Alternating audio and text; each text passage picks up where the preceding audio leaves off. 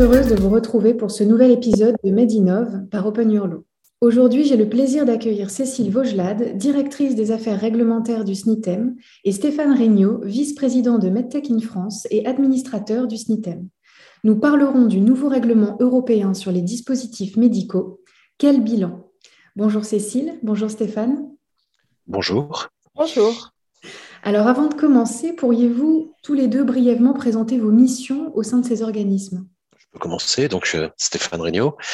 Euh, mes missions, bah, en tant que vice-président de Medtech in France, je, représente euh, avec mes, collègues l'industrie française du dispositif médical. Donc c'est une association euh, qui regroupe peu plus de pratiquement pratiquement 200 maintenant euh, industriels. Le, critère d'entrée, c'est que ce soit des industriels français, donc euh, développant, produisant et commercialisant euh, en France et pas seulement des dispositifs médicaux.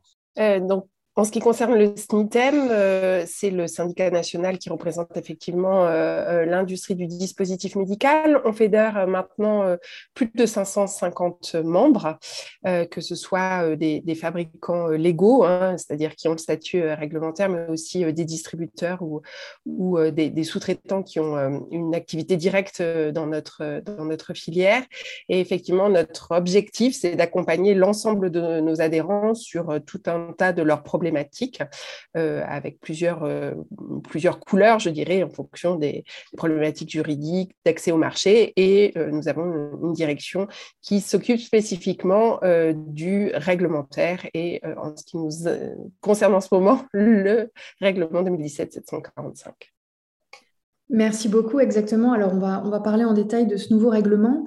Euh, mais première question pour, pour vous, Stéphane, est-ce que vous avez quand même le sentiment que de manière générale, de plus en plus d'exigences pèsent sur les industriels avant même l'entrée en vigueur de, ce règlement? Alors, Incontestablement, réponse est oui. Maintenant, euh, c'est une bonne chose. Euh, avoir des exigences élevé d'un point de vue réglementaire, c'est important parce que c'est ça qui construit la confiance euh, vis-à-vis des patients, vis-à-vis des soignants, etc.. Donc, avoir un règlement exigeant, je crois que c'est une très bonne chose pour tout le monde, y compris, j'ai envie de dire, surtout pour les industriels. Maintenant, euh, l'évolution récente montre qu'il y a parfois des, des, aberrations. Euh, si on prend l'exemple du nouveau règlement, on va, en parler plus à fond, mais rien, les conséquences, ne serait-ce que du Brexit et de ce nouveau règlement, fait que nous avons euh, réglementairement deux nouveaux pays, l'Angleterre qui a mis en place son propre système réglementaire, donc il faut réenregistrer tous nos produits dans un nouveau système et le système anglais, ou la Suisse qui a choisi de ne pas suivre la mise en place de ce nouveau règlement européen et qui demande là aussi de réenregistrer.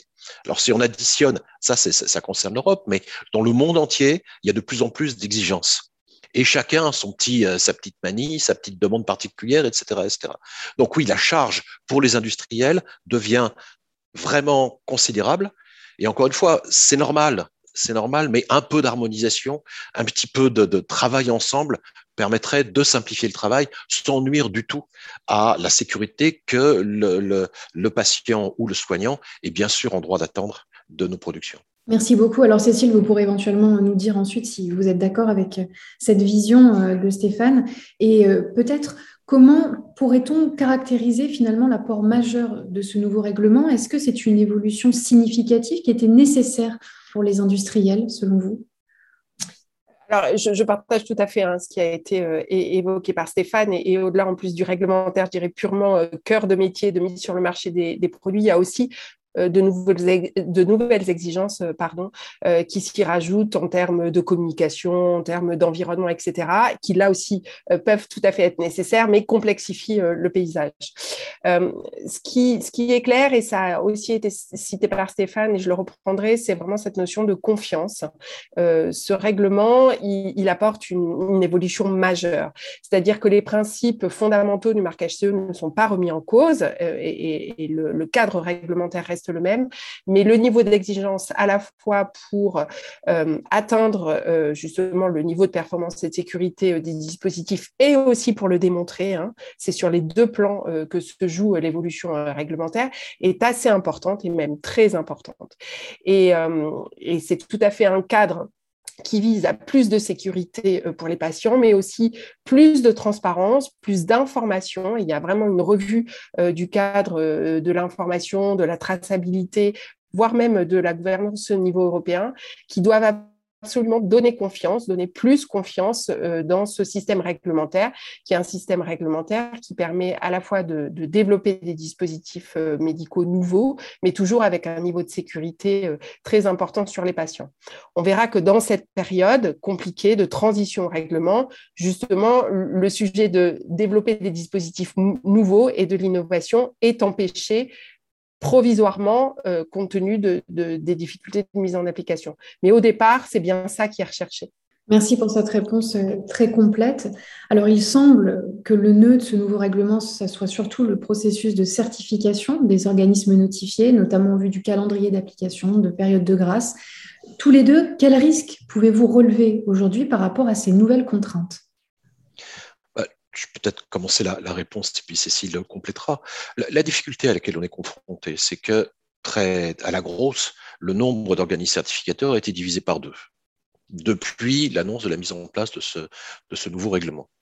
Le travail euh, pour euh, compléter un dossier, remplir un dossier, a été multiplié, on peut en discuter, mais par à minima 4 ou 5.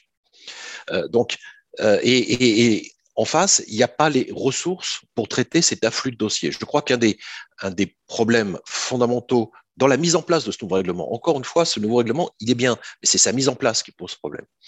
Le, problème fondamental, c'est qu'on nous demande de réenregistrer l'ensemble des produits. C'est pas seulement les nouveaux produits, etc. C'est l'ensemble des produits qui existent sur le marché. C'est considérable, c'est considérable. C'est plus de 20 000 dossiers en Europe. Donc, on doit reconstruire, nous, industriels, tous ces dossiers en amenant de nouveaux éléments. Pourquoi pas? C'est ce que l'on fait. Et objectivement, je pense que la profession est prête et a fait un effort énorme, énorme pour se mettre à niveau et, avoir ces dossiers. Le problème, c'est qu'en face, on n'a personne pour les traiter. On nous a dit au départ, déposez vos dossiers, dans six mois, euh, voilà, après les échanges, vous aurez la réponse. Puis après, on nous a dit 12 mois, puis après, on nous a dit 18 mois, et maintenant, on nous dit 24 mois. Euh, ça veut dire que quand vous déposez un dossier, vous n'avez pas la réponse, le tampon, ce qui va vous autoriser à vendre votre produit avant deux ans, deux années. C'est ingérable. Donc, encore une fois, le règlement, très bien, les exigences, très bien, mais en face, que l'on mette en place les moyens nécessaires pour traiter cet afflux de dossiers. Et si on ne met pas les moyens en place, bah, donnons-nous du temps pour euh, traiter l'ensemble de ces dossiers peut peut-être partir du principe qu'un produit qui est sur le marché depuis des années et des années, qui n'a jamais eu aucun problème, qui n'a jamais fait le rapport de la moindre matériau-vigilance, il n'est peut-être pas si mauvais que ça. Donc il n'y a peut-être pas une urgence absolue à retraiter ce dossier. Surtout ce qui est nouveau produit, bien sûr, il faut y aller, bien sûr, il faut le faire rapidement. Mais quand on bénéficie d'un vrai historique, il n'y a peut-être pas une telle urgence. Je ne vais pas paraphraser ce que dit Stéphane, hein, puisqu'on on partage tout à fait le, euh, constat. Hein. En fait, finalement, on a, euh, en termes de ressources et de capacitaires des organismes notifiés, euh, plutôt quelque chose qui se, même si les, ON eux-mêmes récupèrent du capacitaire, mais on a plutôt quelque chose qui est moins important qu'avant, avec beaucoup plus de travail à faire, hein, si on résume, et exactement comme l'a dit Stéphane, l'obligation de revoir tout le stock de tous les produits qui sont sur le marché déjà existants depuis très longtemps, comme si c'était des nouveaux produits. Et le comme si c'était des nouveaux produits, euh, effectivement, impacte des temps d'évaluation qui déjà sont augmentés mécaniquement parce que l'ON va aller regarder plus de choses, qui fait qu'on est dans une situation d'engorgement complète du système, avec toutes les, difficultés que ça implique, hein, parce que quand un système euh, est engorgé, euh, euh, non seulement il y a des files d'attente, mais la difficulté à travailler, est, encore plus grande. Et donc, il faut absolument résoudre cette problématique, ce goulot d'étranglement, qui fait que pendant une période, on prend le risque que certains produits qui existent depuis des années pour lesquels les industriels ont mis à jour leur documentation technique voient je dirais, réglementairement leur certificat tomber parce qu'ils n'ont pas encore le nouveau certificat au titre du règlement par raison d'encombrement et de difficultés à travailler des organismes notifiés. Et, peut-être juste pour rebondir sur ce que dit Cécile, ce n'est pas une probabilité, c'est une certitude. Actuellement, sur les 20 000 dossiers, il y en a 1000 qui ont reçu le tampon, c'est-à-dire quasi rien. Euh, comme je vous le disais, un dossier qui n'est pas déposé à la fin du mois de mai, on est quand même le 23 mai, ne pourra pas être traité avant la date fatidique de mai 2024. Ce qui signifie que s'il ne se passe rien, on va devant une crise sanitaire majeure. La majorité des dispositifs médicaux n'auront plus le droit d'être commercialisés en Europe. Donc il faut faire quelque chose. Et ce qui est important de comprendre aussi, c'est que ce n'est pas une question d'argent. Ce n'est pas une question d'argent parce que les moyens qui sont euh, mis à la disposition des organismes certificateurs, ils sont, ils sont là. le, capacitaire, on ne peut pas l'augmenter parce qu'il faut deux ans pour former quelqu'un capable d'examiner un dossier. Donc les gens qui sont disponibles aujourd'hui, c'est les gens qui seront disponibles demain et c'est les gens qui seront disponibles dans deux ans. Il n'y en aura pas plus. On peut mettre tous les millions que l'on veut sur la table, ça ne changera rien. La seule solution pour éviter cette crise majeure, c'est le temps. Il faut gagner du temps. Euh, et, donc, bah voilà, donnons-nous le temps de traiter ces choses correctement. merci beaucoup. C'est très intéressant d'avoir des exemples aussi pour se le représenter.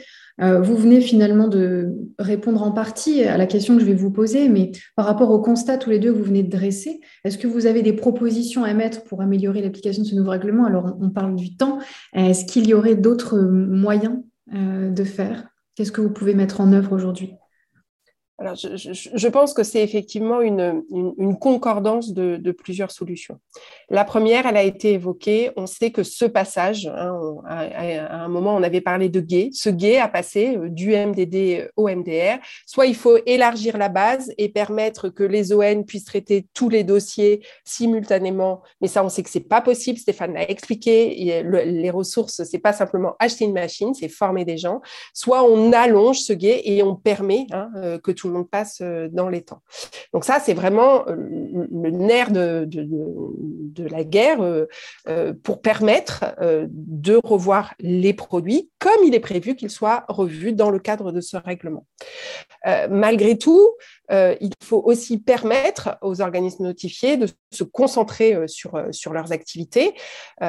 juste à titre d'illustration, les organismes notifiés, les premiers qui ont été notifiés au titre du règlement, ils rentrent déjà dans l'exercice de redésignation, de renouvellement de leur désignation. Et tout le temps qu'ils passent à ça, mais ils ne le passent pas à examiner les documentations techniques qui ont été déposées par les fabricants. Donc, il y a tout un tas de mesures à mettre en œuvre pour concentrer euh, les organismes notifiés euh, sur euh, leur, cœur de métier, qui est de traiter les, dossiers des, fabricants. Stéphane, vous avez quelque chose à rajouter par rapport à ce que vous veniez de dire non, je crois que les, enfin, les mesures, moi, sont mettre des mesures de bon sens, c'est-à-dire que le certificat, ce qu'on appelle le MDD, c'est-à-dire ce, ce, que, ce qui permet aujourd'hui de mettre les produits sur le marché, je crois qu'une décision de bon sens serait d'étendre la validité de ces certificats à minima pour euh, les gens qui ont déposé un dossier euh, MDR, en attendant que ce dossier soit traité. Encore une fois, c'est des produits qui sont sur le marché depuis des années, qui ont fait preuve de leur sécurité et de leur efficacité. Donc le risque, il n'y en a pas. Il n'y en a pas.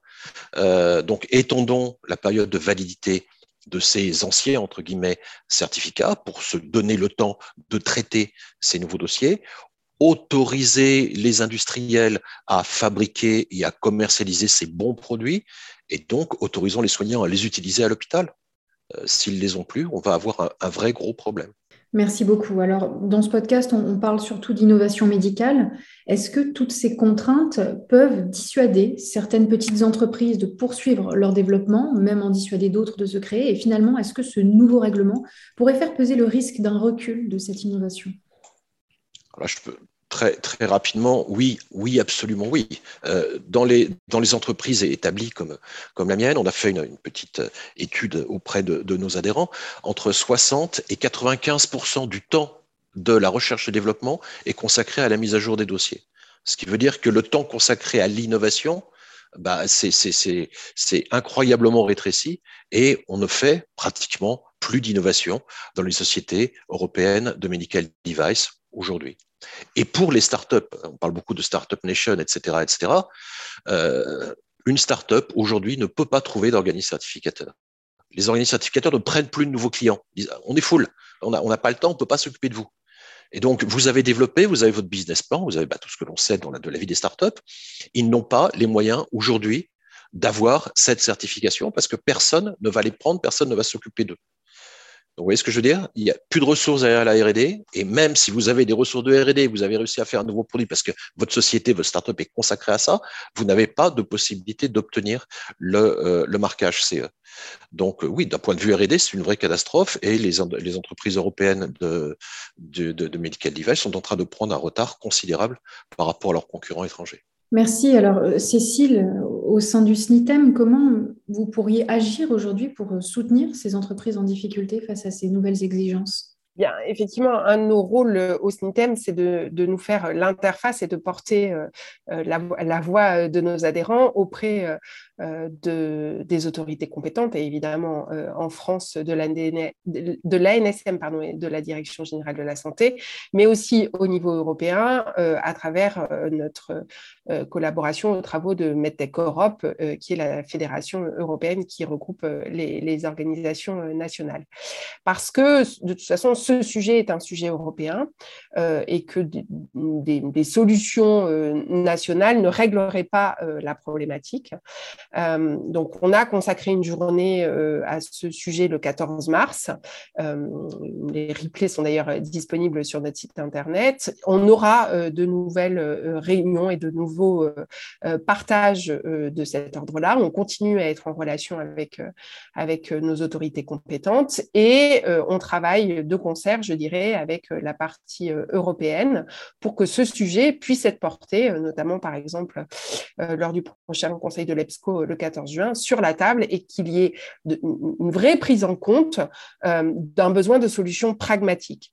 Euh, l'impression qu'on a à ce stade, c'est que le constat, il est partagé, il n'est pas vraiment remis en cause, mais que par contre, la recherche de solutions ne se fait qu'à cadre constant et qu'à notre sens, ça n'est pas possible. On ne trouvera pas de solution pérenne euh, pour éviter des, pénuries de, de, dispositifs médicaux sur le marché s'il n'y a pas une solution euh, en réouvrant euh, le règlement et en permettant, exactement ce qu'expliquait Stéphane, à la fois de repousser euh, la date tout en permettant aux produits qui étaient marqués CE et qui ont préparé leurs éléments de continuer à être mis sur le marché. Merci. Alors, on se rapproche de la fin de cet épisode.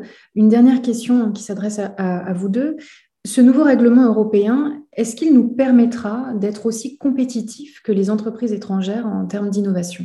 D'abord, les entreprises européennes et françaises ont toujours été très compétitives en termes d'innovation. Euh, en toute sincérité, il y, avait, hélas, il y en a moins ces jours-ci, mais il y avait beaucoup d'innovation en France et en Europe et de nombreuses startups en France et en Europe autour du, medical device. Euh, maintenant, pour répondre à votre question, je pense encore une fois que ce règlement est une bonne chose. Euh, et, l'ensemble de l'industrie le soutient. Et c'est vrai que quand on aura mis en place ce règlement dans de bonnes conditions, on amènera encore plus de garanties par rapport à ces nouveaux produits. Et donc, oui, ça va permettre aux entreprises européennes évoluant dans le, dans le cadre de, de, ce, de ce nouveau règlement euh, d'avoir des données euh, qui vont rassurer les patients, rassurer les soignants, et donc améliorer, on va dire, euh, l'acceptabilité de nos, de nos innovations. Donc, encore une fois, c'est une bonne chose, mais comme toutes les bonnes choses, il faut la mettre en place dans, des, dans, des, dans de bonnes conditions. Voilà, le, le, diable est dans les détails, mais là, c'est des très très gros détails quand même. Euh, franchement, c'est assez atterrant la, la, façon dont est, dont est mise en place ce règlement. Et, et, et pour euh, euh, compléter, renforcer ce que disait, ce que disait Cécile. C'est très difficile de modifier un règlement européen. C'est voté par le Parlement et donc ça ne peut être modifié que par le Parlement européen. L'Europe, je suis en train de découvrir ça, c'est un mécanisme excessivement lourd. Euh, ils ont beaucoup d'autres choses à faire, j'imagine, que s'occuper du, du medical device. Le problème, s'ils ne s'en occupent pas, il n'y aura plus de dispositifs médicaux dans les hôpitaux bientôt. Et on a vu ce que ça donnait au moment de la crise du Covid, quand il manquait une dizaine de références. Vous vous souvenez, les respirateurs, les écouvillons, les masques, etc. etc. Là, c'est pas une dizaine qui va manquer, c'est plusieurs milliers. Donc, euh, euh, on essaie de tirer la sonnette d'alarme euh, pour dire faites, faites quelque chose. quoi. C'est UBS comme situation. Cécile, vous voulez rajouter quelque chose? Non, effectivement, là-dessus, je ne peux que euh, aller dans le sens de Stéphane et ce que je disais en introduction. Ce règlement est fait pour ça, est fait pour pouvoir mettre euh, des, innovations sur le marché dans de très bonnes conditions. On est dans une période qui ne le permet pas et qui est très compliquée.